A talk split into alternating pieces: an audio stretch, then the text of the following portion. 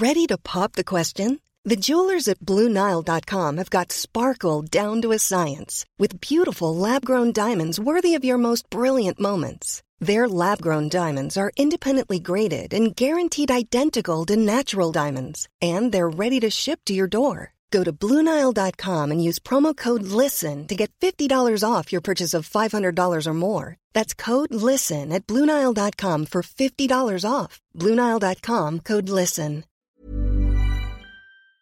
Double Monde, création.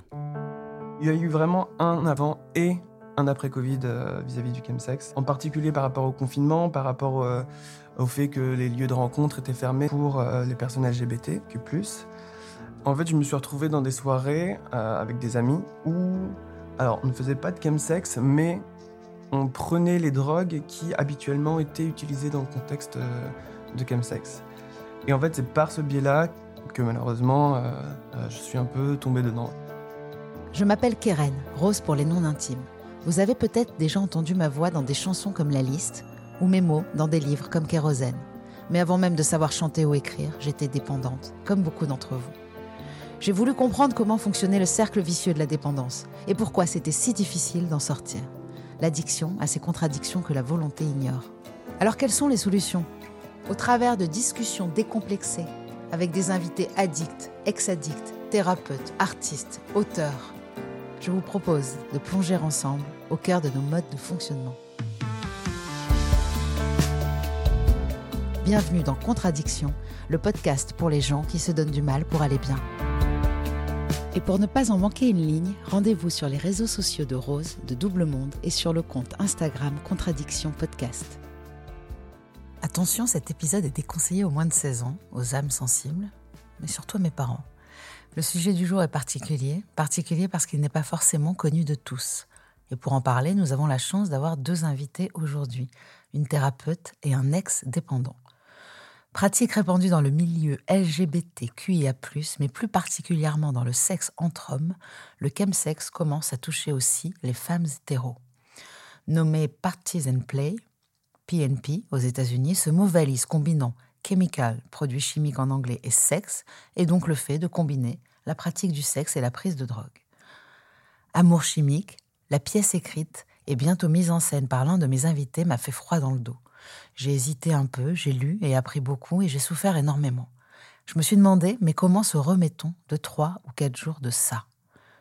Armée de Grinder, l'appli de rencontre gay, de trois MMC, de GBL, de seringues, les participants enchaînent de nombreux partenaires dans la même soirée, des orgies sans protection dangereuse, que ce soit en termes de MST ou d'arrêt cardiaque dû à la consommation de ces nouvelles drogues. Pourquoi le chemsex est-il si répandu? Pourquoi est-il une addiction puissante à laquelle on ne peut plus renoncer? Le sexe sans drogue devient-il un enfer après avoir connu ses extases? Comment s'en sortir? Sophie Tournouer, psychologue clinicienne, thérapeute et hypnothérapeute spécialisée LGBTQIA+, en addictologie au centre Monceau, va nous éclairer sur cette dépendance avec l'aide de son ex-patient Joseph Wolfson, acteur, auteur et metteur en scène.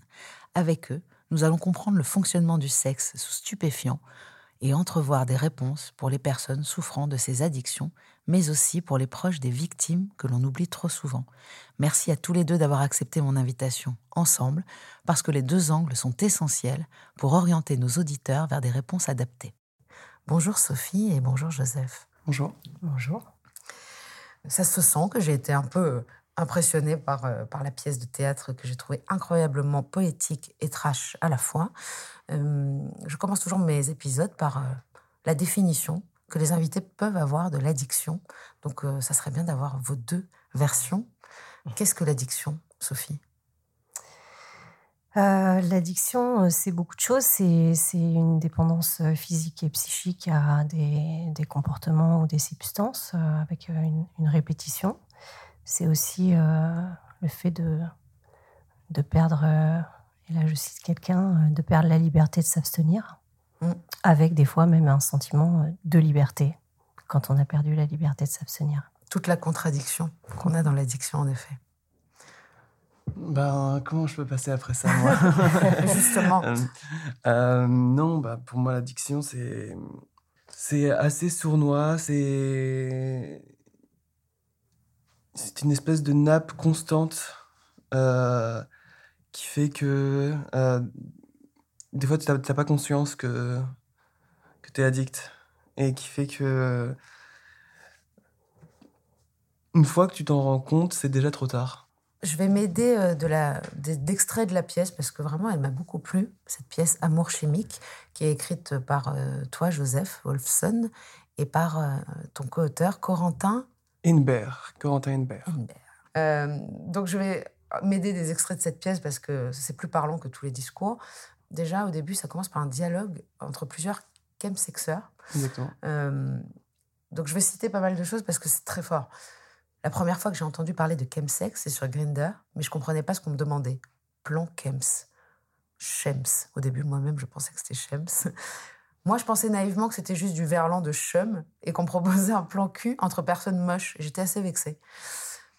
Quelqu'un d'autre dit, par contre, il y a des mecs qui savent vraiment pas gérer le truc et qui commencent à prendre de la tina à se slammer.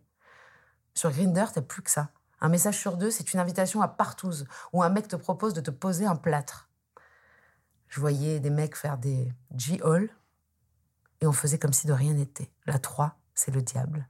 La 3, c'est le diable. Alors Sophie ou Joseph, hein, débrouillez-vous, mais donnez-moi des définitions de tous ces termes. Euh, le chemsex, on l'a dit, donc c'est l'association du sexe et de, drogue en même temps. Voilà, c'est une pratique qui mélange ces, deux choses à la fois. Qu'est-ce que la 3 Parce que j'ai entendu beaucoup. Moi, il y a, quelqu'un qui m'a appelé un jour pour écrire une chanson. Euh, un jeune artiste qui pour l'instant ne n'ose pas encore, euh, mais qui va sortir cette chanson sur la 3. donc du coup, j'avais déjà appris ce que c'était la 3 et j'avais été assez surprise parce que je ne connaissais pas. Donc c'est quoi cette drogue la 3 MMC alors, je ne suis pas chimiste, euh, euh, donc je ne pourrais pas exactement euh, dire de quoi est constituée la, 3-MMC. en revanche, c'est une drogue qui est en effet très répandue, si ce n'est la plus répandue lors, de, lors de sessions de chemsex. en fait, elle a la particularité de désinhiber, d'enlever des barrières et de détendre aussi c'est un espèce de boost de libido. Et le fait est que euh, quand je compare par exemple à une drogue qui est euh, pas similaire, mais en tout cas pour laquelle on pourrait trouver des similarités, euh, c'est beaucoup moins cher. Enfin, quand on en achète auprès de, dealers, on est sur du 40 euros, ce qui est à peu près deux fois moins cher que la cocaïne. Donc, qui est du coup plus abordable pour des, pour des bourses plus petites. Et du coup, il y a un côté un peu pernicieux à ce niveau-là également. Oui, pernicieux et pernicif. G-Hall avec un G, donc J-Hall. Alors moi, je, je ça, se, ça se prononce G-Hall. G-Hall. C'est une sorte de coma Oui, c'est ça. C'est comme, comme un espèce de coma à partir d'une overdose de, de, GHB ou de GBL. après, ça peut se caractériser visuellement, donc, quand on a la personne en face, par juste un, la personne s'endort. Euh, et parfois, c'est euh, des personnes qui poussent des cris, euh, qui se débattent. ça peut être assez impressionnant à voir la première fois qu'on est confronté à ça. On en revient ou est-ce que c'est à ce moment-là qu'il faut appeler les pompiers en fait? En règle générale, c'est à ce moment-là qu'il faut appeler les pompiers. en règle générale, c'est à ce moment-là qu'il faut appeler les pompiers. On s'en aperçoit? Oui, on s'en aperçoit. La personne, en fait, commence à vraiment partir comme si, en fait, c'était comme une personne bourrée, mais vraiment poussée à l'extrême. Mmh. Euh... Un coma éthylique, un peu. Poussé à l'extrême. Exactement, euh, mais au niveau du comportement, c'est vraiment. Euh, en fait, il faudrait que. Je, en fait, il faut, parfois, il faut le voir. Bah, on va voir ça dans la pièce, j'imagine. Euh, oui, oui, on va, le, on va le voir exactement dans la pièce. et en effet, c'est à ce moment-là qu'il normalement il faut appeler les, les, secours. Là où en fait le problème se pose, c'est que à partir du moment où il y a consommation de produits illicites, euh, il y a hésitation à appeler les secours parce que euh, la peur. La peur de, de, de, de la répréhension. Mmh, bah ça, on va en parler. c'est quelque chose, si je peux me permettre, qui avait été évoqué notamment à la, à la, journée que la mairie de Paris avait euh, dédiée au chemsex. et, et Jean-Luc Romero, l'adjoint au maire, a, a, a, commencé la journée en, en évoquant cette problématique. C'est-à-dire que sur euh, les plans chemsex, puisque c'est comme ça que c'est appelé. Quand il y a un, problème euh, justement de, de, santé, un GO ou une overdose, en effet, euh, les organisateurs ou les personnes hésitent à appeler les secours mmh. de peur d'être pénalisés, en fait. Et aussi, quand les secours arrivent, ils ne sont pas familiarisés avec cette drogue et donc parfois n'ont pas les bons gestes. C'est vrai. Et donc Jean-Luc Romero, c'est quelqu'un que j'aimerais bien inviter d'ailleurs parce que c'est hyper important. lui, il est engagé dans plein de causes, notamment pour la cause homosexuelle. Pour, il, a, il, a, fait en sorte que les homosexuels puissent donner leur sang.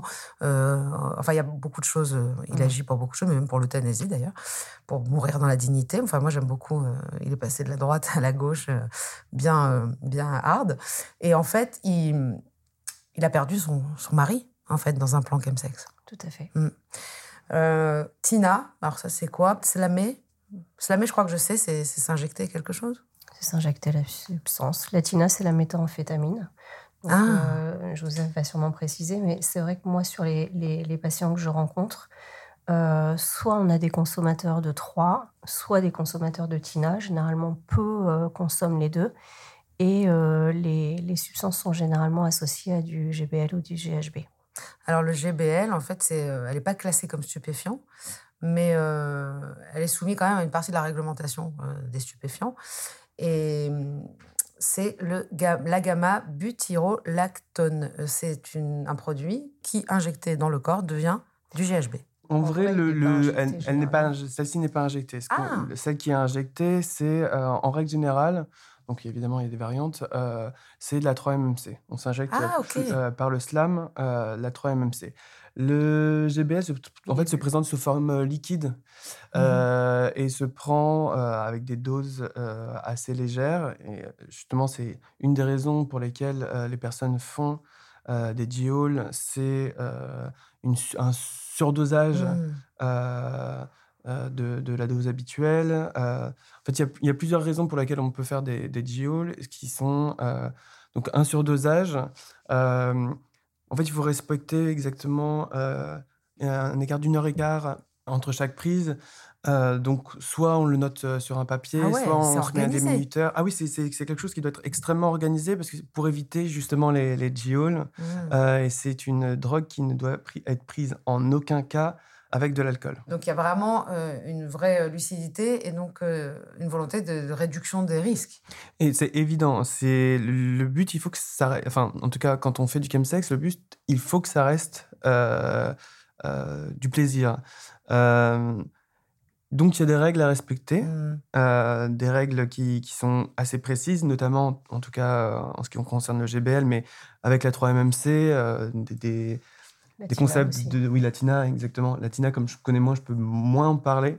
Mais par exemple avec la 3MMC euh, le concept de base de euh, chacun sa paille pour éviter euh, l'échange de, de, maladies.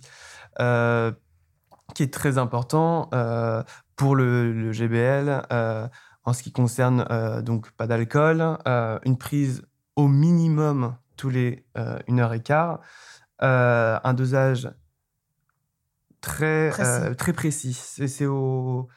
En fait, on, près. Euh, non, en fait, on est sur du, sur du centilitre. En fait, on est sur du euh, millilitre, pardon. on est sur du. il, peut, il, peut y avoir un, un à 0,2 ml près.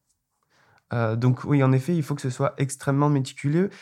Et en règle générale, on, on l'est tous on l'est tous, ou en tout cas, on essaie en tout cas de faire attention les uns aux autres. Oui, parce que le but, c'est de, prendre du plaisir et donc de ne pas être dans l'angoisse de, des effets euh, secondaires. Et, en fait, juste pour avoir une idée, on va pas faire, je ne vais pas demander le planning sur quatre jours, hein, euh, mais qu'est-ce qui s'y passe exactement euh, pendant, on va dire, quelques heures et Après, on va s'imaginer que ça va durer quatre jours, mais plus ou moins. Après, c'est très variable. C'est-à-dire que euh, autant il y a des fois où. En plus, ça dépend essentiellement du nombre aussi. Parce qu'il y en a beaucoup qui ne le font qu'à deux, voire seuls, euh, du chemsex. Ah oui Oui. Euh, donc, en fait, ça peut être beaucoup de choses. Euh... une soirée, on va dire, où, on a appelé plusieurs personnes, qu'on a trouvé plusieurs participants sur Grinder, euh, euh, et qu'on demande déjà, est-ce que. la, demande, c'est de savoir si l'autre fait du chemsex, parce que sinon, c'est pas la peine qu'ils viennent. En règle générale, on demande. On demande si la personne prend des chems, on leur demande. si la personne dit non, on lui demande si ça la dérange de venir en sachant que il y aura du produit. Donc après, elle libre à elle de, de, Mmh de voir. Et qu'est-ce qui s'y passe? Bon, ben, il s'y passe ce qui s'y passe, euh, enfin, ce qu'on peut imaginer qui peut se passer dans une partouze. Euh, mais il y a aussi beaucoup de, de- d'échanges, euh, beaucoup de discussions.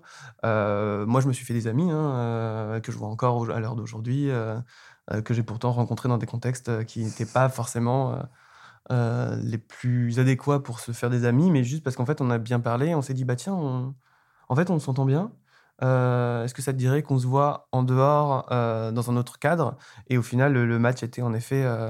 parfois de déception de se dire on a l'impression de s'être fait des amis et en fait c'est parfois ce qui arrive, oui. Ça fait partie de. qui peut, être, qui peut rendre la descente un peu plus compliquée, c'est de se dire j'ai l'impression d'avoir créé quelque chose, j'ai l'impression d'avoir créé du lien. Euh, il y a- moi, j'ai- plusieurs amis qui m'ont dit euh, je suis tombé amoureux plusieurs fois en partouze. Euh, et en fait, soit tu te rends compte bah, que en fait t'as rien, soit en fait tu te rends compte que même toi en fait si tu tu t'es menti parce que euh, ça, ça- ça dé- en fait ça décuple tellement tes émotions que tu te tu te fourvoies parfois. Pourquoi ça peut durer 72 heures? En fait, ça peut durer 72 heures, bah, déjà parce que la drogue nous permet physiquement de tenir ces 72 heures. Euh, et en fait, il y a un concept euh, qui s'appelle la FOMO, qui est la Fear of Missing Out, euh, qui, en fait, c'est comme la peur de manquer quelque chose. C'est la peur de, de dire, ça se trouve, il y, a, un garçon qui va venir, qui va être soit très intéressant, soit extrêmement beau, peut-être qu'il va venir dans le doute du reste, où je suis tellement bien avec ces gens-là euh, que j'ai pas envie de partir tout de suite. J'ai peur qu'en fait, euh, si je pars, euh, je ne retrouverai jamais cet état de d'extase complète avec ces personnes-là. Euh, et oui, ce concept-là, en fait, c'est ce qui te fait te parfois rester beaucoup plus longtemps que tu ne devrais. Il y a des moments de, vraiment d'extase alors. Il y a des moments d'extase et, c'est- et, et c'est pas forcément d'extase sexuelle. Mhm, non, non, bien C'est sûr. vraiment des, des moments où, moi je me suis déjà retrouvé en me disant c'est quatre personnes qui sont. J'ai dit quatre, hein, mais c'est- ça peut être trois, ça peut être deux, ça peut être quinze. hein. Euh, mais J'ai c'est- vu même est- 60. hein. Euh, alors moi j'ai jamais. Dans la euh, pièce, je crois qu'à un moment donné, il y a une histoire de euh, 60. oui, non, mais il y a, il y a- évidemment il y a des fois où vraiment euh, c'est. Il faut des euh, très grands appartements. il faut des très grands appartements. Oui, moi j'ai l'impression, la dernière fois, 30 ils étaient. C'est, c'est- mais ça, ça arrive assez souvent. Parfois, en fait, il y a- ils sont, on, est, on est 30, on est 40. Il y a un Euh, turnover euh, quand même aussi. Il y a un turnover. Il y a un turnover. Euh, euh, c'est-à-dire que des fois, ben, euh, un tel va partir, donc on recrute. Ça y est, on recrute euh, une nouvelle personne. euh, et en fait, et c'est en fait, c'est, un état de stimuli constant. De, il y a une nouvelle personne, donc soit de nouvelles connaissances à faire, soit une nouvelle personne avec laquelle coucher. Non, mais je- j'ai pu connaître ça dans des soirées coke où on est content, on dit ah ben il y a machin qui arrive, il y a machin qui arrive parce qu'en fait le but c'est de faire de la musique, de parler, de, de enfin quand il y a quelqu'un de nouveau, eh ben il se passe quelque chose de nouveau de toute façon et c'est vrai que le la FOMO, euh, euh, moi j'ai commencé à prendre de la cocaïne parce que je ne voulais pas rater et que je ne voulais pas quitter la fête avant les autres. Je me suis dit si je m'en vais et qu'on me dit le lendemain mais t'as raté ça. Et la cocaïne permet d'aller jusqu'au bout. Et en général, euh, c'est toi qui couches tout le monde, oui. Et tu en train juste de dire, à des moments, tu es là avec quatre personnes et tu te dis, ce moment-là, Ouais. c'est genre, c'est c'est le moment parfait. C'est le moment parfait. Genre, ces personnes-là, je les aime profondément. Et en fait, tu, tu le ressens vraiment. Et, euh, et même euh, euh, à l'heure actuelle, je me, je, je me dis, oui, ces personnes-là, en fait, Mm. à ce moment-là précis, je les aimais vraiment beaucoup.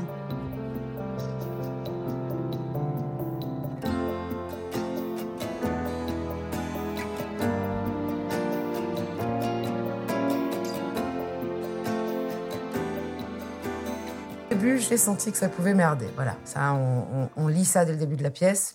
Comment euh, tout a commencé? Voilà, la première fois. euh. Euh, alors moi, le, le, le chemsex, en fait, j'y avais déjà été confronté. alors une première fois en tant que spectateur, juste j'étais avec un garçon qui lui se était adepte du chemsex.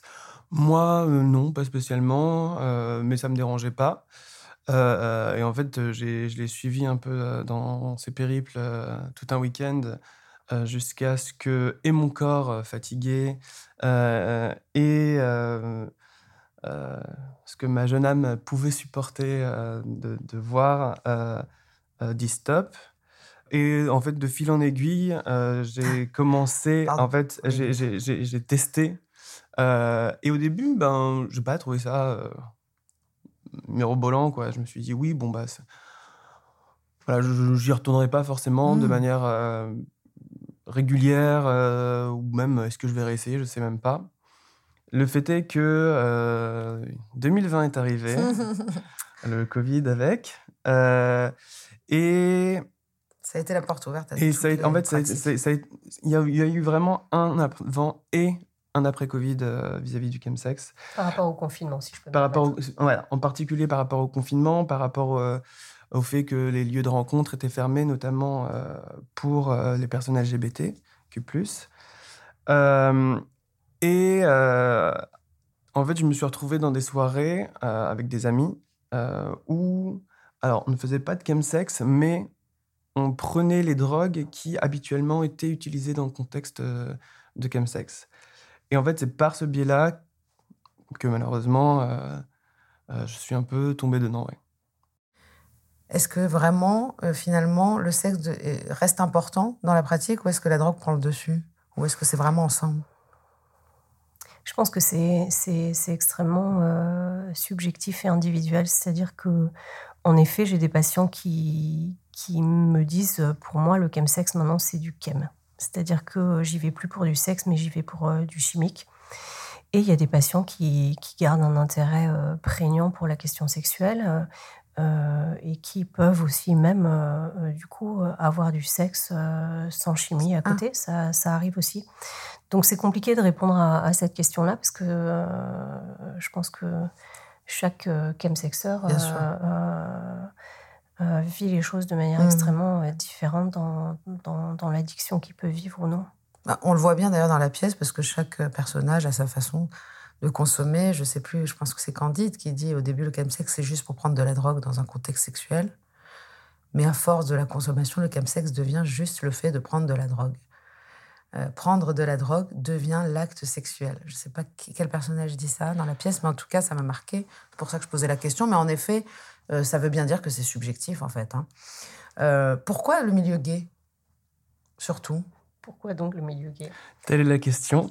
euh, je n'aurais pas la réponse vis-à-vis de, de, de, cette question. Euh, je pourrais répondre à pourquoi le milieu gay en, en période de, de confinement. parce que c'est toujours plus compliqué pour, euh, pour nous de nous retrouver dans des endroits où on peut être vraiment nous, mmh. euh, où euh, on n'a pas la peur d'être d'être jugé juste vis-à-vis de, de, du fait qu'on ben, on est plus attiré par les personnes du même genre que nous. et en, en, fait, donc il y a eu une espèce de milieu d'enfermement et de cet enfermement, je pense est née euh, cette addiction. Après, je parle essentiellement de mon, mon expérience personnelle. Je n'ai pas de j'ai pas de réelle connaissance, euh, si ce n'est euh, celle que j'ai vécue et celle que, celle que je vois encore. C'est tout à fait celle qu'on te demande ici, t'inquiète pas. donc en fait, je, je, sur des questions aussi génériques, moi, je, je peux qu'apporter ce que je sais et ce que je vois. Justement, par rapport à ta question, là, euh, on peut aussi se, poser la question de comment ça va, comment ça va évoluer par la suite, parce que euh, le milieu gay a toujours été précurseur, hein, aussi bien euh, sur la mode, la musique. Au début, la techno, dans les clubs, c'était les gays qui allaient écouter techno. Aujourd'hui, tout le monde écoute de la techno. Donc, euh, quid du chemsex euh, mm. Et on peut commencer à entendre que ça, que ça arrive, euh, notamment la 3 est en train d'arriver chez les hétéros de manière massive. Donc voilà, là on est peut-être un tournant de l'histoire aussi, je, mm. je, ne sais pas. Un tournant dangereux? Qui suis-je pour dire ça? Je ne sais pas. Euh, il y a la culture du corps aussi dans le milieu euh, gay par rapport aux hommes. Euh, C'est-à-dire, il y a quelque chose, tu en parles dans ta pièce, le regard des autres, l'ennui, la solitude, le trauma. Alors ça, c'est pas du tout dans le milieu gay. Hein, je donne un peu toutes les raisons qui poussent à la conso. Le confinement, comme tu l'as dit. Autant de raisons pour s'adonner à sa dépendance, quelle qu'elle soit. Joseph m'a dit que vous aviez au début cherché des raisons un petit peu de la dépendance, mais je sais qu'en fait, le pourquoi ne fait pas partie de, des thérapies que, que, vous utilisez. C'est-à-dire que c'est une approche centrée sur la solution. mais quand même, il y a un au tout début, on essaie quand même de savoir quelles sont les raisons euh, si si c'est pas nécessaire, non. Ce, sont des thérapies qui vont vraiment euh, droit au but, c'est-à-dire qui définissent des objectifs précis, c'est-à-dire quel est l'objectif du patient, qu'est-ce qui lui permettra de dire qu'il n'a plus besoin de venir en thérapie. Donc on voit bien, même dans le chemsex, euh, les objectifs sont, sont, sont variés, c'est-à-dire qu'il va y avoir des gens qui sont sur une demande d'arrêt total et il y a des gens qui demandent à pouvoir aménager leur consommation euh, pour conserver, par exemple, une consommation qui soit récréative. Alors, il y a des fois, c'est pas possible. Hein. C'est-à-dire qu'on va quand même aller sur l'objectif du patient et puis euh, peut-être que lui, euh, rapidement, va se rendre compte que, que, son objectif est un petit peu trop ambitieux. Donc, un objectif, un objectif c'est, modulable, en fait. Ça, ça, ça s'affine, ça, ça, se module dans une thérapie. Mais en effet, on va vraiment aller, aller regarder quel est l'objectif du patient et par rapport euh, à la difficulté qu'il rencontre, on peut, euh, dans ce type de, thérapie, faire l'économie d'aller regarder euh, en quoi le problème est un problème. C'est-à-dire que si le patient a besoin de, de, parler de son problème, on va évidemment l'aborder. Mais la question justement importante autour du problème, c'est en quoi le problème est un problème? Ah. Parce qu'on voit bien, euh, sur le chemsex, comme euh, si on prend euh, par exemple la, dépression ou le stress. en quoi le stress est un problème? C'est-à-dire que le stress sera un problème de manière différente pour une personne ou une autre. Et on voit bien, le chemsex, c'est un problème de manière différente pour une personne ou une autre. C'est-à-dire que on peut avoir un patient qui euh, par exemple, veut pas utiliser la PrEP et qui a peur de, se retrouver euh, avec un VIH. La euh, PrEP, on, signale juste La prophylaxie pré-exposition. C'est un traitement préventif. Tout à fait. pour le VIH, par mmh. contre, concernant le VIH. Oui, pas les autres maladies infectieuses. Il va y avoir des patients qui, qui ont fait des, des AVC, par, par la prise de, KEMS. Donc, euh, qui, eux, ont vraiment un enjeu vital. On va avoir des patients euh, euh, qui sont embêtés parce que ça impacte trop leur travail ou du coup qui sont plus en relation avec leurs amis. En quoi le problème est un problème? C'est une question qui est, qui, est, centrale quand le patient a besoin d'aborder la question du problème. Sinon, avec ce modèle orienté solution, on va vraiment aller regarder à quel moment il n'y a pas le problème? C'est-à-dire, par exemple, dans le cas du chemsex, pourquoi il y a des fois on a réussi à pas aller consommer? Ou pourquoi on a réussi à abréger le plan et à faire qu'il dure 10 heures à la place de 3 jours par exemple? On va aller vraiment sur la, dynamique des exceptions et au travers euh, de, de, tout ce questionnement autour de l'exception, on va vraiment faire de la neuroplasticité cérébrale, c'est-à-dire qu'on va créer des nouvelles connexions neuronales et permettre aux patients d'aller se connecter à ses compétences et ses ressources et de pouvoir les repérer en fait. En fait, la solution est en nous aussi, c'est un petit peu ça. Tout à fait. C'est ça qui est important. Tout à fait. Euh, et euh, donc, vous utilisez, euh, je dis vous, mais en fait, je vous ai tutoyé, donc on va rester sur tu, des outils d'hypnose et de mouvement oculaire, donc le MDR, Tout à fait. qui sont extrêmement utiles en cas de psychotraumatisme, surtout, afin de nettoyer ce qui bloque le processus d'évolution de la personne. Tout à fait. Donc, on est vraiment dans un processus d'évolution, donc ça aussi, c'est très positif. On n'est pas en train d'aller chercher ce qui euh, ce qui nuit, euh, je ne sais pas comment dire. On a vraiment cette volonté de, faire évoluer le patient et donc le cerveau, la neuroplasticité, et d'aller vers des, nouvelles connexions euh, cérébrales. C'est moi personnellement qui ne suis rien pour dire ça, je suis d'accord.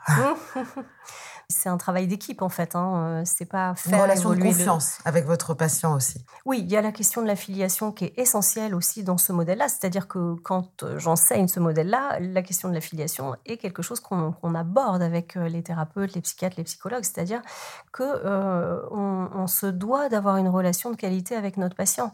Et du coup, je pense que ce modèle est extrêmement propre est extrêmement bienveillant avec les patients par rapport à énormément de modèles thérapeutiques, mmh. parce que comme il est basé énormément sur des questionnements, bon alors Joseph pourra parler de son point de vue après, mais du coup il protège le patient des projections du thérapeute. C'est-à-dire que, par exemple, le problème, en quoi est-ce un problème? C'est-à-dire que je n'ai pas à aller construire mon image de en quoi c'est un problème. Et je le vois bien sur des... Alors, parce que je consulte en cabinet aussi, mais sur des patients qui vont venir me voir en me parlant de quelque chose qui serait pas trop un problème pour moi.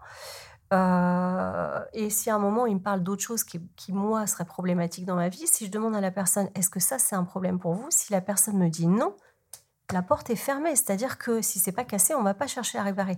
Je vais me départir de mes propres projections de ce qui serait un problème pour moi pour aller uniquement sur qu'est-ce que veut le patient à quoi il verra qu'il a plus besoin d'une thérapie. C'est-à-dire que on est déjà dès le premier entretien en train de, définir la fin du travail thérapeutique et on mesure au fur et à mesure de, l'avancée du travail.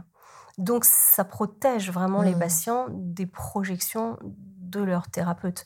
Comme c'est des outils de communication, on va là où veut aller le patient et en fait on fait fleurir ses ressources et ses compétences sans jamais avoir d'idée préétablie de ce qui va pouvoir aider le patient.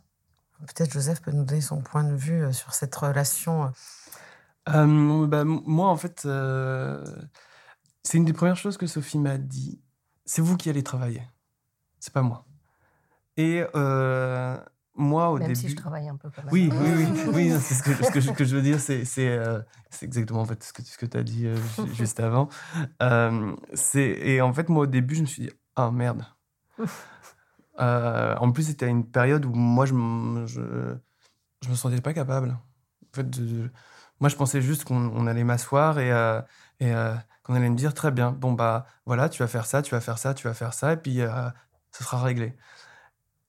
Et au début, bah, c'est un peu déstabilisant et euh, on se dit merde, mais euh, est-ce que je vais y arriver du coup ou, pas? Et après, au fur et à mesure des séances, en fait, on comprend. En tout cas, j'ai compris euh, ce que me disait Sophie. au final, en fait, c'est un travail de recherche à deux. Et mmh. c'est ça qui, qui, qui, qui, en tout cas, moi, m'a convenu, c'est que on partait sur des expériences concrètes, concrètes euh, notamment euh, vis-à-vis des échelles. On avait fait mmh euh, des échelles de solitude qu'on avait fait ensemble, savoir quand est-ce que, à quel point je me sens seul ce jour-là, et ce jour-là, et ce jour-là, et ce jour-là, et qui est le jour où je vais taper, à quel point je me sens seul. Et en fait, déjà, moi, ça m'a permis de me dire, très, ok, très bien, déjà, j'en prends conscience. Et prendre conscience du moment et du pourquoi et du comment euh, on va taper, on se dit déjà, très bien, bon bah, c'est encadré, je, je, je, je, je saurai où, où c'est. Et euh, du coup, c'est déjà une première base pour, euh, hmm. pour identifier le, problème. En fait, le moment où, où je pense que c'est une échelle, donc peut-être que à tel niveau de solitude, genre, il y a peut-être des chiffres ou j'en sais rien, mais je sais que pour aller consommer, taper, euh, tout ce qui soit n'importe quelle drogue, il y a ce moment-là où on n'a pas encore conscience justement de pourquoi on le fait, de, ça m'est arrivé énormément, de soudainement avoir une impulsion, une obsession de consommer. Euh, et il y a une dissociation qui s'opère, c'est-à-dire qu'il n'y a plus Keren, il n'y a plus Rose, il n'y a plus rien. Il y a euh, comment je vais trouver, comment je vais aller m'acheter cet alcool, euh, est-ce que j'ai un numéro de dealer, voilà. Et là, je me rends compte dans la thérapie, c'est exactement ce que tu dis, euh, la dernière fois que j'ai parlé à mon thérapeute en lui disant là, en ce moment, je suis surmenée, euh, je, compulse dans, dans le digital euh, parce qu'il se passe plein de choses super cool sur le podcast. Alors, du coup, je réponds à des messages, ça monte, ça monte et je sens que c'est dangereux. Et il me dit eh bien là, tu as nommé l'échelle, tu vois où t'en es. Et c'est vrai que ça fait de moins en moins de dissociation. Et en fait, j'ai un coup d'avance. je sais que c'est dangereux je redescends d'une façon ou d'une autre. Moi, en général, c'est la méditation, la relaxation. Bon, voilà, je redescends, je ferme mon téléphone, je vais deux heures au yoga. Et puis, euh, en fait, ce fameux moment passe. Et c'est vrai que c'est en identifiant le moment où on, a envie d'aller taper.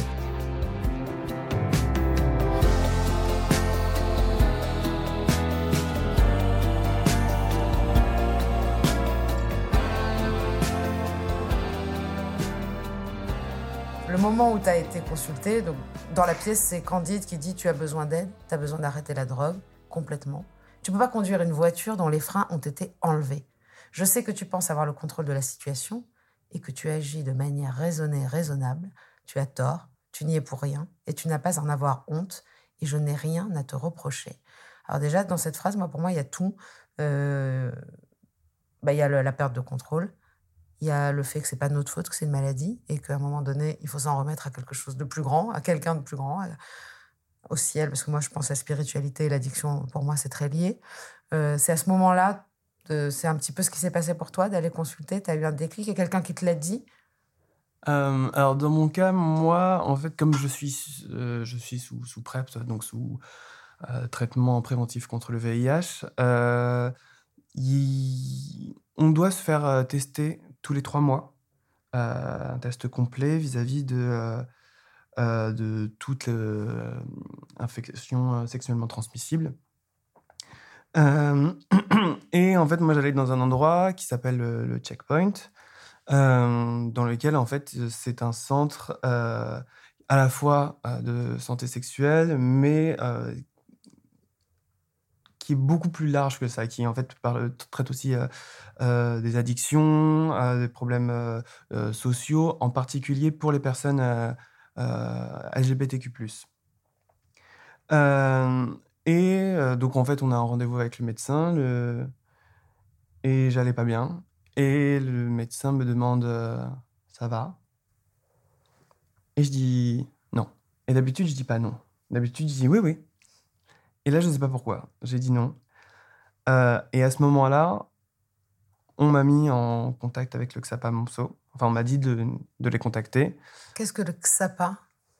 Alors, le XAPA Monceau, c'est le lieu où je travaille qui, dépend du groupe SOS et c'est un centre de soins et d'accompagnement et de prévention en addictologie. Dans les groupes euh, que je fréquente, euh, beaucoup de gens sont au XAPA et j'ai l'impression que ça aide beaucoup parce qu'on on offre aussi des solutions. Je sais qu'il y a l'auriculothérapie. Enfin, il y a plein de choses qu'on met en place euh, des, thérapies euh, intégratives, alternatives Chaque SAPA est différent en mhm. fait. Euh, c'est-à-dire qu'il y a des SAPA où il va y avoir uniquement des psychologues. là, le, le XAPA Monceau, nous, on est une dizaine de psychologues et deux psychiatres addictologues. Voilà. Mais il y a des XAPA où il va y avoir d'autres personnels. C'est-à-dire que ça, dépend un petit peu des XAPA et ça dépend des personnes qui, qui y sont embauchées. Donc, on va euh, dirigé dans le XAPA qui nous, qui nous, enfin disons qui est, le plus approprié pour nous en général, ou on nous envoie dans un XAPA euh, euh, bah, C'est-à-dire là, par exemple, Joseph est arrivé dans un, dans un centre de santé sexuelle. Euh, qui m'envoie régulièrement euh, des patients, parce que j'ai une consultation euh, LGBTQIA, qui en fait aujourd'hui s'est transformée en pratiquement une consultation chemsex en fait. Ah oui, d'accord. Mm, mm. C'est ça le sujet principal. Voilà. Mais donc du coup, ça, la, porte d'entrée dépend en fait de qui envoie, ou des fois c'est des personnes qui appellent directement elles-mêmes. Hein. Donc, euh, c'est vrai qu'il y a des XAPA où il n'y a pas du tout de, consultation chemsex et, et où le, là, par exemple, nous, on est tous thérapeutes familiaux aussi. Ah oui Oui. Alors là, Joseph, tu, es dirigé euh, euh, vers Sophie, en fait alors pas vers Sophie directement, directement mais, mais XAPA plus, ou, plus, ou moins, plus ou moins, c'est directement en appelant le, le XAPA Monceau que, que en effet, oui, on me dirige vers Sophie. Euh, la première fois que j'appelle, euh, on me dit je peux vous donner un rendez-vous dans un mois. Un mois, pour moi, c'est quatre week-ends. Quatre week-ends, c'est euh, quatre fois l'occasion de pouvoir faire du chemsex. C'était dans beaucoup trop longtemps pour moi. et je me suis dit, bon, non. Quatre fois l'occasion de mourir en, soi ou pas? Quatre fois l'occasion de mourir, non, parce que euh, on meurt pas euh, à chaque fois qu'on fait du KM. Non, sinon... à chaque fois, on meurt toutes les semaines. il y a une petite mort, en fait, une mort, euh, une petite mort, on va dire. C'est pas bah, C'est-à-dire qu'en fait, le problème, c'est que, en effet, je commençais le vendredi, je finissais le dimanche, voire le lundi matin, et qu'après, il me fallait le mardi, le mercredi et le jeudi pour m'en remettre, et après, rebelote. Donc, En fait, c'était autant de fois l'occasion. Enfin, c'était un mois foutu. Qui, qui a foutu, quoi. Et, et je me suis dit, mais non, mais c'est pas, c'est pas, c'est pas, c'est pas dans un mois que, que, j'ai besoin là si j'appelle, c'est parce que j'ai besoin maintenant. Et euh, moi, je m'attendais à ce qu'on me dise, oui, bon, bah, dans deux jours, trois jours, ce sera, sera bon. Donc, euh, j'ai dit non au début. Euh, et je sais pas combien de temps après, mais ça devait pas être très longtemps. J'ai rappelé en disant, de toute façon, que je le prenne ou pas, ce rendez-vous, dans tous les cas, je, je, je vais continuer. Donc, autant le prendre. Bien, je me suis fait un peu, je me suis raisonnement. mais je me suis, je me suis fait un peu violence. Non, mais c'est un raisonnement important que les auditeurs, ceux qui souffrent de ça, c'est important de savoir euh, que même si on prend rendez-vous dans un mois euh, et que ça paraît loin, de toute façon, il aura au moins lieu ce rendez-vous et on va de toute façon consommer au début souvent. Euh, il faut de la patience, quoi. il faut, il faut, en tout cas, il faut, il faut commencer le premier pas. Il y a un truc, il faut, il faut le faire, même si on dit dans un mois. Souvent, les gens arrivent dans des réunions aussi narcotiques anonymes et puis ils aiment pas et ils disent je reviens plus. Et en fait, il faut quand même se donner la chance de faire marcher quelque chose. Je pense, il faut faire le premier pas. Il faut faire plutôt que ne pas faire, en tout cas. Concernant la thérapie, moi, ce qui me semblait aussi important de, de pouvoir préciser sur euh, la, la, question des échelles. Alors, évidemment, je suis soumise au secret professionnel, mais vu que tu as abordé ça, euh, la question de la solitude, en fait, ça va pas forcément être quelque chose qui s'aborde avec tous les patients. C'est-à-dire qu'on a déterminé ce qui a amené Joseph à consommer. Et quand on a fait une échelle de la solitude, qui est une échelle négative, parce qu'il y a des échelles négatives et des échelles positives, ce qu'on a pu euh, essayer d'observer, c'est à quel moment il était sur un, sur un niveau d'échelle où la solitude l'amènerait à consommer et où il arrivait à ne pas aller consommer. Et du coup, sur le début de la thérapie, c'est rare que je dise à un patient, je ne pense que je dis pas au patient, vous allez devoir travailler seul. mais généralement, je dis, on va faire équipe et je vais pas être toute seule à ramer dans la barque. Donc, en fait, c'est ça que dis. Et c'est pas exactement, mais c'est ça qui m'a fait Ah, oh, mais non Moi, je pensais qu'on allait travailler pour moi. Donc voilà, je dis pas au patient qui va travailler tout seul, et ça, ça me paraissait vraiment important de, de, le préciser. Et du coup, de, de pouvoir dire qu'on fait équipe. Et en effet, avec ce modèle-là, on donne pas mal de tâches d'observation. Là, on s'est basé sur des échelles. Et donc, le patient va observer justement les choses. Et c'est comme ça qu'on trouve les brèches dans son système de consommation. Mmh. Et qu'après, on active les ressources du patient. Donc la solitude, elle a été évoquée euh, avec Joseph, mais elle n'est pas forcément... Non. Parce que dans la pièce euh, La solitude, moi j'ai envie de lire cette, cette, cette euh, tirade merveilleuse qui, pour moi en tout cas, fonctionne pour tous les addicts que je connais. Donc je pense que la solitude, c'est quand même un, une, en tout cas une notion euh, qui, est, récurrente. Qui est importante, mais ça ne va pas être le, pas forcément le, moteur point de, de, chaque thérapie. Mm. Hein. Des fois, c'est pas euh, évoqué. La solitude est anesthésiée par une autre solitude. C'est ça que je trouve, ça, je trouve assez fou. Dans cette bulle, on scrolle sur Grinder comme des fous pour multiplier les partenaires et on se regarde même plus, on baise même pas. Je n'en peux plus d'être seule, seule avec moi-même, seule avec mes, avec mes tares, seule, tellement seule que j'essaye d'être avec d'autres mecs seuls, pour être seule ensemble. Ensemble, on se réunit à 5, 10, même 20, défoncés, à poil, et on continue à chercher l'autre. C'est magnifique. C'est-à-dire qu'on a tous les corps à disposition nus, et on continue à chercher l'autre. Et après, tu continues en disant l'autre seul, qui sera seul avec nous. Et en plus d'être glauque, ça devient absurde. On fait ça pour baiser et on ne baise même plus.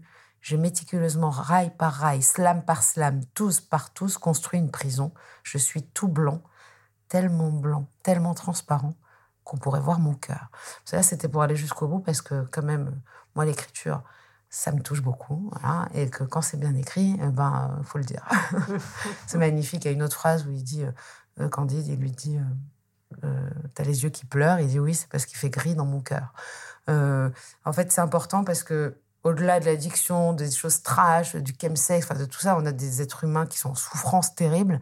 non, mais c'est-à-dire qu'on parle de choses complètement crues alors que en fait c'est humain et ça ressemble à tout le monde en fait. Euh, on a l'impression au début je commençais en disant c'est mal connu, mais en fait quand on creuse c'est connu. On connaît tous cette solitude, on connaît tous ce mal-être profond qui est déjà certes avant, euh, qui existe pendant comme tu le décris là, et qui bien sûr s'amplifie après. Mmh. Et euh, c'est pour ça que je pense qu'on vient consulter souvent, c'est parce que ce mal-être prend beaucoup trop de place. Il y a, différentes choses qui amènent à, la, consommation et, je pense que c'est important aussi de souligner qu'il y a une partie des patients qui, qui arrivent euh, à la consultation et qui sont rentrés dans le chemsex par le biais du psychotrauma. Donc je pense que la question du traumatisme, elle est, elle est très importante aussi. C'est-à-dire qu'il ne faut pas euh, perdre de vue euh, euh, qu'il y a une partie des patients qui présentent des, des, psychotraumas. Après, par rapport au trauma et à l'addicto, on peut voir des fois que l'addiction a pris son autonomie. C'est-à-dire que mmh. certains patients, on va, on va traiter le traumatisme et on va voir que ça va tout de suite bouger le rapport à l'addiction. J'ai certains patients, en traitant le trauma, qui peut être des, des traumas très anciens, le chemsex s'arrête. Ils n'ont plus du tout envie de chemsex. Certains patients, on traite le trauma, mais l'addiction a... C'est très bien dit, elle a pris son autonomie. Elle a pris son autonomie. Et c'est en ça aussi que je trouve vachement intéressant euh, la pièce euh, de, Joseph et de Corentin, où, où du coup, ils, ils, ont personnifié l'addiction par l'ombre. L'ombre, ouais, c'est magnifique ça. Mm. Au début, j'ai cru que c'était un prénom vraiment. ombre, il y a marqué ombre. Je dis comme il y avait des prénoms, il y avait quand même quelqu'un qui s'appelait Paillette, bon, pourquoi pas ombre? Et en fait, à un moment donné, j'ai compris, euh, euh, en 2019, j'avais fait un spectacle autour de mon livre Kérosène et de, du disque que j'avais qui, était un coming out euh, sur l'addiction. Et le spectacle, en fait, il y avait, il y avait cette ombre aussi qui venait parler. Il y avait une voix off, qui, il y avait moi qui comprenais des choses, il y avait celle qui qui te dit que tu que enfin c'est compliqué c'est soit soit ton inconscient soit euh, carrément quelqu'un d'extra lucide ou parfois justement l'inverse mais toi c'est plutôt quelqu'un de lucide euh, Ombre c'est celui qui sait en fait hein. euh, mais c'est ton inconscient en fait qui sait totalement oui, oui, oui, complètement. Mais c'est en même temps, c'est son inconscient et en, enfin, ça qui est assez pernicieux, c'est son inconscient et en même temps sa conscience qui, qui, se mène un peu un duel euh, où à plusieurs reprises, je me suis retrouvé à me dire Oh, de toute façon, maintenant que j'ai commencé, hein, autant aller plus loin, quoi. Foutu pour foutu, on adore cette phrase, nous. Hein. exactement, c'est Oh, bah, de toute façon, il est 3 heures, je peux y aller jusqu'à 6 heures. Allez, 6 heures, je peux aller jusqu'à 14. Ça, je connais parfaitement. Et euh, oui, c'est cette petite voix-là qui fait que, que, bah, en fait, c'est l'ange et le démon sur les épaules tout le temps, qui se disent vas-y, consomme, mais non, demain t'as ça, mais vas-y, regarde les autres. Et si tu arrêtes, et eh ben, t'auras plus d'amis. Oui, mais j'aurai plus d'amis, mais j'aurai des nouveaux amis qui consommeront pas. Euh, c'est une folie. C'est une folie. Et en fait, ça rend fou. Et c'est encore une fois, c'est pour ça que le podcast s'appelle Contradiction. Euh, en fait, non seulement il y a cette contradiction-là entre nos deux penchants, euh, euh, ces deux loups en nous, puisque en plus, toi, tu as vraiment ce loup, Wolf, mais tu as deux loups, en fait, qu'il qui, faut nourrir, soit le bon, soit le mauvais. Et dans une légende amérindienne, on dit, mais qui est-ce qui gagne? Eh bien, celui que tu nourris.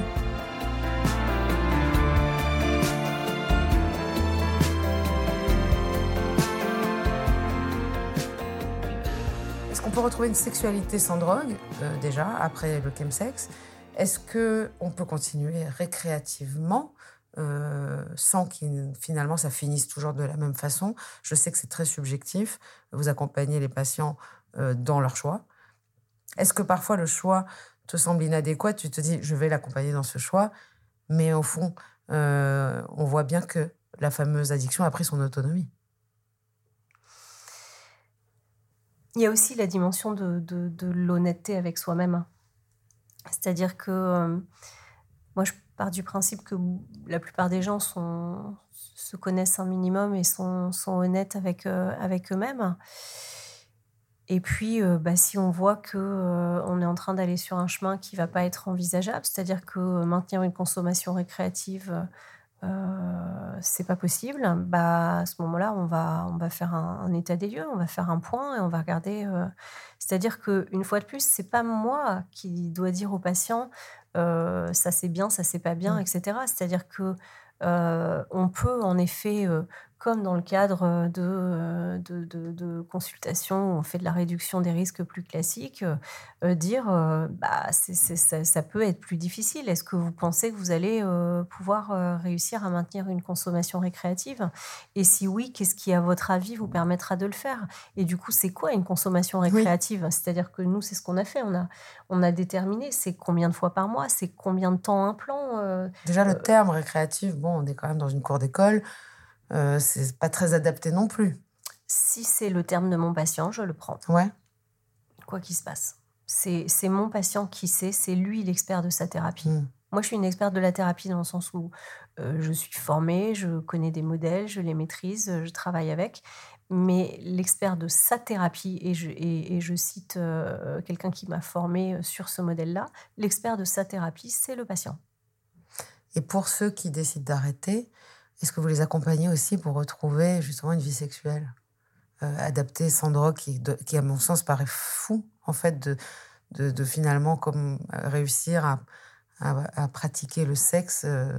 Enfin, c'est comme moi, l'alcool et la cocaïne sont tellement liés que je n'ai plus droit aux deux. sauf que le sexe, on peut pas s'arrêter. C'est comme la nourriture, ce sont des comportements qui existent et on peut pas dire je ne touche pas le premier verre, je ne touche pas le, Bref, euh, on peut pas le faire. On peut pas arrêter de manger. On peut pas arrêter de faire l'amour.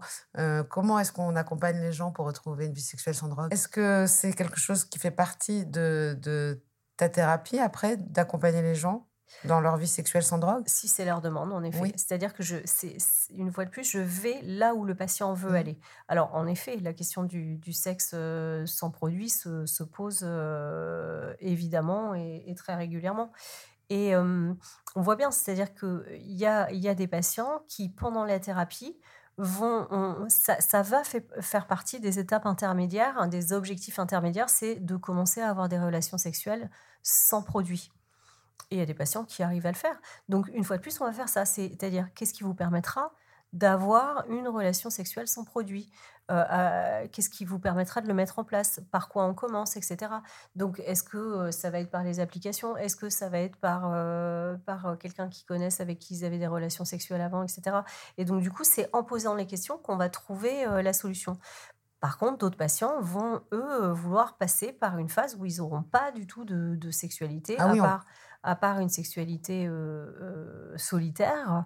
Euh, mais, mais, mais... Et encore, je sais qu'il y a des, patients qui essayent de stopper totalement. Euh, il y en a certains, il y en a qui, qui vont euh, pas avoir de sexe, il y en a qui vont avoir une sexualité solitaire, et puis il y en a qui vont réussir à, à tout de suite en parallèle. Donc tout est possible, donc c'est ça qui est important de savoir aussi, ça veut dire que c'est possible. Tout est possible. Et, Joseph, ta, ta vision, toi, des choses aujourd'hui? Euh, vis-à-vis de, de, de, moi et de ma sexualité? Si tu as envie d'en parler. Euh... euh moi, j'ai aucun problème à en mhm. parler. Quel est ton choix, en fait? Après, moi, moi, j'étais assez particulier parce que c'est pas tant le sexe que l'ai cherché dans le chemsex, au final. C'était plus la relation humaine. Ah oui, tu m'as dit comment ils t'appelaient les gens. Euh, c'est ça, j'étais un peu le, la, bar, la buvette, la, buvette de, la partouze. Euh, euh, c'est-à-dire qu'en fait, moi, je, m'intéressais en fait beaucoup aux gens qui, qui, qui, qui m'entouraient. Je, je, leur demandais leur prénom, comment ils s'appelaient, ce qu'ils faisaient dans la vie. et au final, au final j'avais, j'avais parfois des, des, conversations hyper intéressantes avec des consommateurs où on parlait même de notre propre consommation, où on était tous conscients. Lucide, hein Voilà, complètement lucide de, de, de, de, de, ce qu'on faisait, de, de, de, notre addiction, ou parfois même on se rassurait.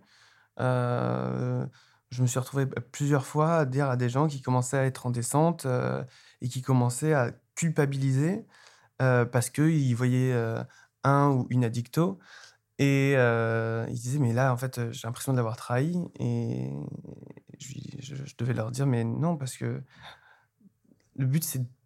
Tu peux pas arrêter d'un coup. C'est très dur d'arrêter d'un coup. Mais déjà, Donc, tout le monde, toutes, tes relations, euh, tous tes amis, euh, le monde que tu as créé et qui te plaît, en fait, les gens que tu aimes, le pratiquent le plus souvent Oui et non. C'est-à-dire que J'ai des, amis qui pratiquent, j'ai des amis qui, qui, qui ne pratiquent pas. euh, Est-ce que tu es en couple, toi? Non, moi je suis, moi, je suis, je suis célibataire. Est-ce qu'une fois qu'on est en couple, ça change? Alors, il y a certaines personnes pour qui, euh, qui pensent, en tout cas, que être en couple va leur permettre d'arrêter. C'est illusoire d'après toi? Je pense pas. Hmm. Je pense pas. Je pense que justement, si on est en couple avec une personne qui ne consomme pas, c'est beaucoup plus facile. Ah, il faudrait qu'elle ne consomme pas aussi. C'est- alors oui, alors en revanche, c'est beaucoup plus compliqué d'être en couple avec quelqu'un qui consomme et, Je peux pas te. je peux et pas- de, de, de, de- de vouloir arrêter. Enfin, j'ai des amis justement pour qui c'est très compliqué. Il y en a d'autres qui arrivent. C'est ce qu'en fait, c'est ce que c'est exactement ce que dit Sophie, c'est-à-dire qu'il y a en fait il y a autant de chemsex qu'il y a de chemsexeurs. Ouais. Euh, c'est vraiment propre à chacun. Euh, moi, vis-à-vis de ma, de ma sexualité, euh, ça a été compliqué au début de, de reprendre une vie sexuelle normale.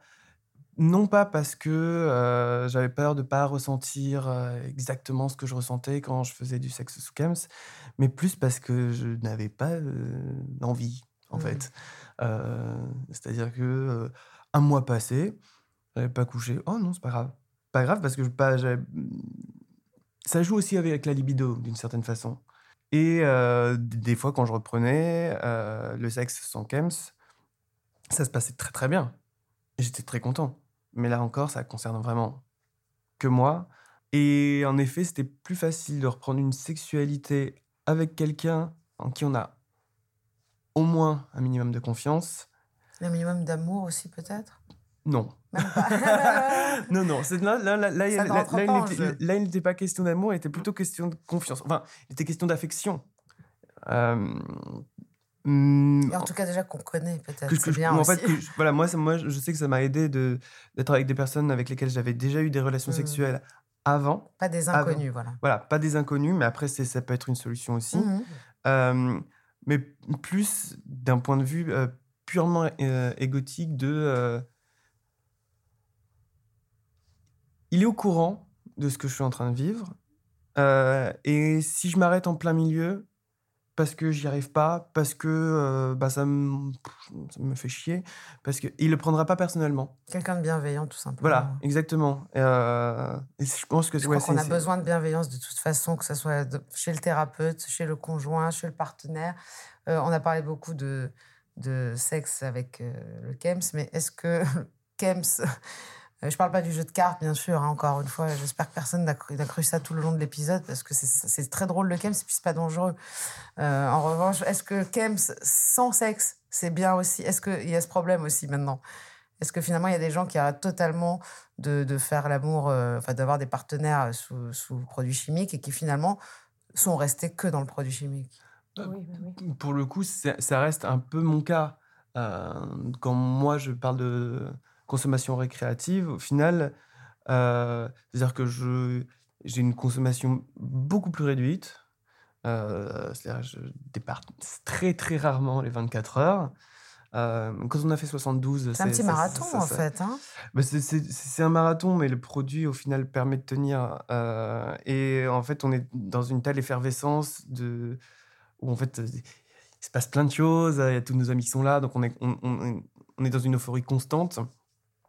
Euh, et donc, moi, ouais, c'est un peu mon cas euh, où, en effet, bah, c'est récréatif. C'est. euh, euh, déjà, c'est pas tous les week-ends, ce qui est déjà beaucoup. Ouais. Ça c'est- me permet de voir si on a, s'il maintient les objectifs de thérapie. non, non, mais On pour le coup, pour- pour- justement, là. Justement, là, je. non, mais c'est. c'est- c'est- Et, et en fait, c'est juste un petit plus, quoi. C'est. C'est en fait, c'est- exactement euh, euh, comme si euh, on prenait deux petits verres de vin en plus euh, en soirée. Et, Si c'est possible, c'est parfait. et, et je, je- moi, je pense que c'est possible. Je- Tout le monde n'est pas de mon avis. Tout le monde n'est pas de mon avis. j'ai des amis qui ne sont pas de mon avis. j'ai des professionnels de santé qui ne sont pas, qui sont pas de mon avis. Mais en tout cas, moi, à l'heure actuelle, c'est c'est là où j'en suis. Euh, euh, c'est honnête en plus. bah, je vois pas pourquoi je mentirais en fait. Euh, j'ai pas de. J'ai Aucun de- intérêt. aucun à, à mentir à ce niveau-là. C'est bien pour nous parce que euh, en fait le but c'est que vraiment euh, les gens qui écoutent en fait puissent se retrouver parce que justement il y a de l'honnêteté et se dire ah, c'est exactement comme moi parce que quand il y a une langue de bois souvent les gens ont encore honte après d'en parler parce qu'ils se disent non mais lui il a pas l'air si euh, il a tout arrêté il est trop fort et donc je me sens pas prête à en parler ou prêt à en parler alors qu'en fait quand on avoue notre vulnérabilité et puis la vérité tout simplement euh, ça permet euh, d'ouvrir je trouve le, le- la parole. La pièce, elle est, elle, est, elle est incroyablement bien écrite, elle est très vraie aussi. Alors tu te dis que tu t'es inspiré, euh, que toi, ton personnage, en fait, il est disséminé dans tous les personnages, alors que Corentin, lui, a plus euh, le rôle de Candide? Exactement. C'est euh, c'est vraiment l'histoire de Corentin, c'est l'histoire de Candide. Hmm. Là où la mienne, notamment dans le personnage d'Isaac, qui est en fait raconte juste la première fois où j'ai été confronté à, Hmm. Ça, c'est toi, à- à ce moment-là. Là, là, pour le coup, c'est moi à ce moment-là. Euh, dans les témoignages du début, euh, les échanges, euh, il y a beaucoup de, de, de moi là-dedans, De ce que euh, tu as entendu. de ce que j'ai dit. entendu. Hmm. Après, euh, avec Corentin, on a rencontré aussi pas mal de personnes pour qu'ils nous parlent de leur expérience. Ah, vous avez aussi été On a vu- chercher des a- gens que vous ne connaissiez pas, d'accord. Exactement, parce qu'en fait, on voulait pas, on voulait pas cantonner juste le chemsex à nos expériences personnelles, parce qu'encore une fois, il y a en fait il y a autant de chemsex Mm. que de chemsexeurs, Mm. Euh, et, euh, et c'était important pour nous de livrer une espèce de, fr- de fresque la plus complète. Après, la pièce pourrait faire 5 heures, on aurait encore des choses à raconter. Comme ce podcast. Et c'est justement, la transition est toute faite pour, pour dire. euh, en, en tout cas, il y a aussi de l'humour. Moi, j'ai beaucoup aimé cette phrase. J'ai décidé d'arrêter la 3, ça me faisait mal au nez. Et l'autre, il lui répond Parmi toutes les raisons valables d'arrêter la 3, tu as choisi la plus éclatée. C'est clair que les gens, moi, c'était la cocaïne le problème. De toute façon, ça le sera toujours. Euh, les gens qui disent euh, j'ai saigné du nez, j'arrête. Sérieux? Enfin, c'est pas juste parce que ça fait trois jours qu'on n'a pas dormi, peut-être? Et bah, pour terminer, surtout, on va, on va finir sur la pièce. Euh, J'espère pouvoir la voir, en fait. Est-ce que c'est prévu? Est-ce que déjà l'écriture de cette pièce a été thérapeutique? Moi, je pense que c'est souvent le cas, mais Alors, je ne vais pas parler au nom de Corentin, mais en tout cas, moi, ça m'a beaucoup aidé. Ça m'a beaucoup aidé parce qu'en fait, ça m'a donné un objectif. Euh, je me souviens avec Sophie, le, dès le deuxième rendez-vous, je lui ai dit j'aimerais enregistrer nos entretiens si vous êtes d'accord. Évidemment, elle m'a demandé pourquoi. Je lui ai expliqué parce qu'en fait, au final, ben, le fait de vouloir transformer cette expérience en euh, quelque chose d'artistique, ça me permettait de tenir. Je pense qu'il y avait une, une espèce de frayeur euh, énorme vis-à-vis de l'avenir et vis-à-vis du fait qu'en plus on était en, plein, confinement, donc en tant qu'auteur, en tant que euh, metteur en scène en particulier et en tant que comédien, où je me suis dit mais enfin, je, vais, avoir 30 ans, qu'est- qu'est-ce que, qu'est-ce que, que je vais faire? Parce que moi je, moi, je sais faire que ça. Euh, com- comment, non seulement je sais faire que ça, mais en plus j'ai pas envie de faire autre chose. Et comment je vais réussir à vivre maintenant euh, sans ça? Comment je fais?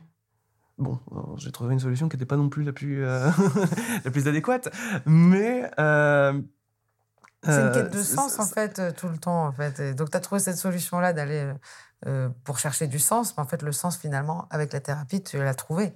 C'était cette, c'était cette pièce, quand même. Ben, est-ce que est-ce que c'était euh, c'était ça, le- est-ce que c'est ça le sens? Je sais pas. Je, je pense que je saurai à la fin de ma vie. Je me dirai ah bah peut-être que oui c'était ça. Mais euh, en tout cas, je sais que ça me permet de tenir, Mm. notamment en particulier au moment de descente où je me suis dit accroche-toi, tu veux faire ce truc, tu veux projet. faire ce truc. T'as un projet, faut y aller. Voilà, Ouais. j'ai ce projet-là et j'ai envie de le, j'ai envie de le réaliser Mm. et je, je sens, je, en fait, j'ai ce besoin d'en parler et je, je pense que c'est important aussi qu'on en parle. Je pense que c'est important qu'on qu'on- qu'on montre au monde, regardez ce qui se passe Mm. ici, dans notre communauté, euh, et qui est en train de se propager euh, lentement parce que c'est toujours comme ça. Quand est-ce qu'on pourra voir cette pièce? Pour l'instant, euh, on est encore dans la phase euh, de création euh, avec Corentin, donc de mise en scène. Le texte est, est définitif, normalement. Maintenant, on est un peu dans la phase un peu moins rigolote du travail, qui est de recherche de théâtre, recherche de subventions. Euh, Il y a des barrières création de dossiers. Alors, des barrières, oui et non. C'est-à-dire que on a un peu peur que les théâtres euh, soient un peu peut-être rédhibitoires vis-à-vis du fait que c'est un sujet un peu niche. Un peu frileux. Euh, et que euh, on nous dise oui, mais ça ne concerne que vous. Ce qui m'embêterait beaucoup parce que ce n'est pas le cas, ce n'est pas vrai. Et puis après, il y a la question de savoir euh, l'interdiction aussi euh, d'âge. Pour le coup, nous, on, on dit que c'est pour un public à partir de 16 ans. Voilà, donc 16 ans et mes parents toujours interdits. Bah, je suis ravie de vous avoir reçu, vraiment, parce que ça a été extrêmement intéressant et surtout, euh, j'ai l'impression d'avoir appris beaucoup pendant cet épisode. Moi, j'aimerais juste euh, rajouter qu'il faut, euh, par rapport au chemsex, euh, trouver un, bon équilibre entre ne pas oublier les dangers que ça représente et aussi éviter de tomber dans une banalisation. Et puis aussi euh, rappeler pour ceux qui sont très en difficulté par rapport à ça, donc euh, je me remets à ma position de thérapeute quand même, euh, qu'il y a euh, des XAPA, qu'il y a des CARUD, euh, qu'on peut aller aussi se renseigner dans des Cégides, qu'il y a Aide, Aide qui a un numéro spécial, qu'il y a le, le checkpoint, des centres de santé sexuelle comme le SPOT, le checkpoint, avec des professionnels qui, qui reçoivent, qui reçoivent les gens, qu'il y a aussi euh, l'hôpital Marmontan, euh, Fernand Vidal, euh, le XAPA Monceau euh, où je travaille. On va mettre tous les liens, de toute façon, dans l'épisode. Voilà, c'est hein. important de, Mm. Bah, surtout, oui, c'est ça qui est de plus rappeler important. que les gens peuvent euh, aussi demander de l'aide et que le chemsex, ça peut être très chouette pour certaines personnes et ça peut être très difficile pour d'autres et que quand il y a besoin d'aide, il faut aussi pouvoir bah, demander de l'aide. Ouais, J'espère que ça pourra aider beaucoup de, beaucoup de monde et peut-être ouvrir les yeux. Puis je, je parlais en introduction des, des, des proches. Euh, parfois, vraiment, euh, les, les parents, euh, notamment parce que les gens sont plutôt jeunes aussi, commencent jeunes, doivent être un peu euh, perdus, savoir quoi faire. Donc, est-ce que pour les parents, les proches, il y a quelque chose. Oui, oui, Que- oui, ils peuvent, ils peuvent aussi consulter, Ouais, être, être reçus, pour pouvoir eux-mêmes savoir quoi faire. bien sûr. Mm.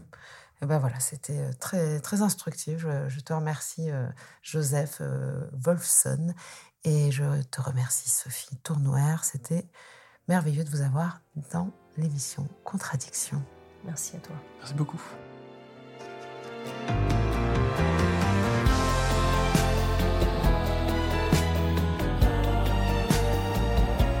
Rendez-vous chaque semaine sur toutes vos plateformes de podcast préférées. Et en attendant, on se parle sur les réseaux sociaux de Rose, de Doublement de Création et sur le compte Instagram Contradiction Podcast.